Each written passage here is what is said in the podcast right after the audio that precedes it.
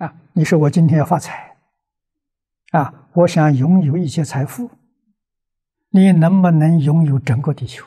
能。你能不能把整个地球变成黄金珠宝？能。你今天为什么做不到？因为你执着，把你自信的这个德能呢，全部障碍掉了。你过得这么苦，你要是恢复了。你跟阿弥陀佛一样吗？啊，你看他住在极乐世界，释迦牟尼佛给我们介绍万分之一了，哪里能介绍的完呢？极乐世界是什么样的身体？叫金刚不坏身呐，真的是无量寿，不是假的，永远不衰老啊！你想不想要？啊，你所居住的环境七宝宫殿，我们今天这些珍珠玛瑙都作为首饰，宝贵的不得了。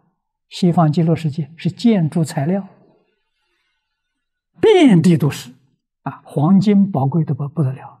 极乐世界黄金是铺马路的，像我们这个世界白油一样铺马路的。从这些地方，你就想到那个富贵啊，那是那是你自己家里的。本来有的，真搞清楚，真搞明白了，这个世间一点都不稀奇了。就像你是个大富大贵的家庭，你今天到这个地方来旅游观光，看到这个地方的土著，啊，带一些铜的首饰，啊，锡的首饰，你看他觉得美得不得了，你一笑了之啊，你明白了。确实，极乐世界的人，不要说极乐世界，住天的天人看我们世间人都可怜。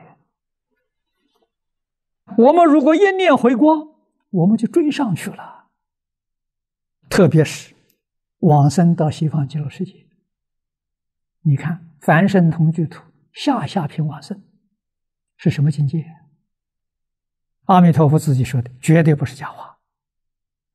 下下品往生，也是阿惟越致菩萨。